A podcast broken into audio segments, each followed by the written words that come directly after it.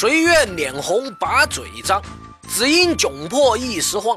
人有三急情可原，无奈人心难测量啊。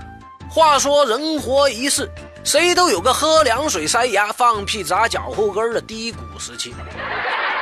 朋友落难了，帮一把，借点钱无可厚非。而口说无凭，立志为据，写个借条也是理所当然的。但师爷想问问各位债主啊，写借条的正确打开方式您知吗？这不，前几天有位阮先生借给朋友钱，没几天朋友便主动约其归还了一部分，然后要求重写借条。于是朋友拿出自带的笔，刷刷几下就写好。可过了一小时后，阮先生发现这借条上的字迹开始模糊，不一会儿，白纸黑字就只剩下白纸了。原来呀，朋友重写借条的笔是褪色笔，写完过一阵子字迹就会褪色消失。嗨，这哥们儿为了不还钱也真是煞费苦心呐。在咱们现实生活中，因为借钱引发的纠纷非常多，而借条是借贷关系中最主要也是最直接的证据，也所以许多老赖们就在借条上做起了文章。那么，一张条理清晰且正确的借条需要注意哪些方面呢？首先呢，咱得把谁借给谁写清楚，借款人和欠款人都要标明。您还别大意，向老王借老李一百元，您能说清楚是老王借出的呢，还是借入呢？中华文字博大精深呐，有些人把一辈子的聪明才智全用在了这点文字游戏上。这要是中招，没准儿就从要钱的大爷变成了欠钱的孙子了。其次，借款日期和还款日期都要写明白。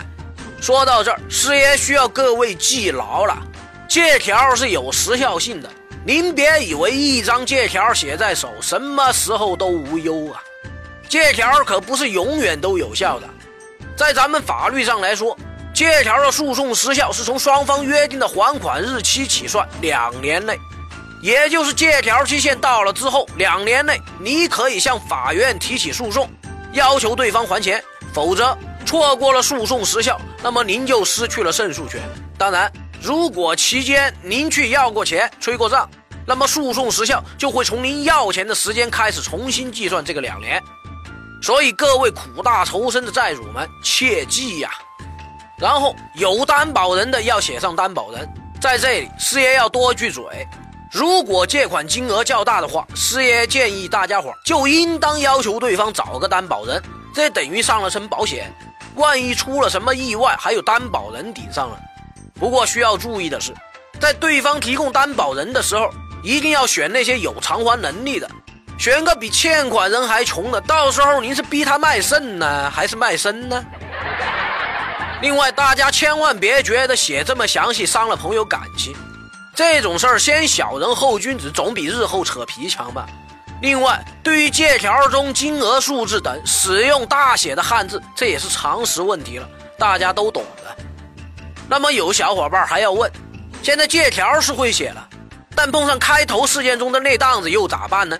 呵呵，别怕别怕，用褪色笔写借条涉嫌诈骗犯罪。您要是遇到了，直接就报警吧。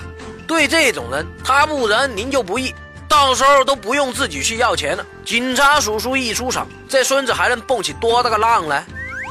此外，其实要预防这种事儿也不难，您可以自己准备纸和笔嘛。再不然，师爷五星推荐一个终极大招，直接用手机把借条拍下来，或者录下整个写借条的过程。这种影音资料具有同样的证明效力。于是乎，妈妈再也不用担心他用的是铅笔、钢笔、毛笔还是豆笔了。在咱们大中国这个人情社会，借钱还钱永远是数不完的道道，填不完的坑。每个人的钱都不是大风刮来的，赚点钱的个中辛苦，大家也都明白。而出于情义把钱借给了别人，咱都不希望好心最后变成了坏事所以，对于写借条，大家千万别怠慢马虎。该写清楚的写清楚，该注意的注意。咱防不了人心的变化，但至少做到让人钻不了空子吧。写借条只是借贷纠纷中的第一环，围绕着借钱还钱这一永恒难题，各种花样翻新的赖账方式还是层出不穷。事业会在以后的节目中陆续推出各种见招拆招的小套路，小伙伴们敬请期待。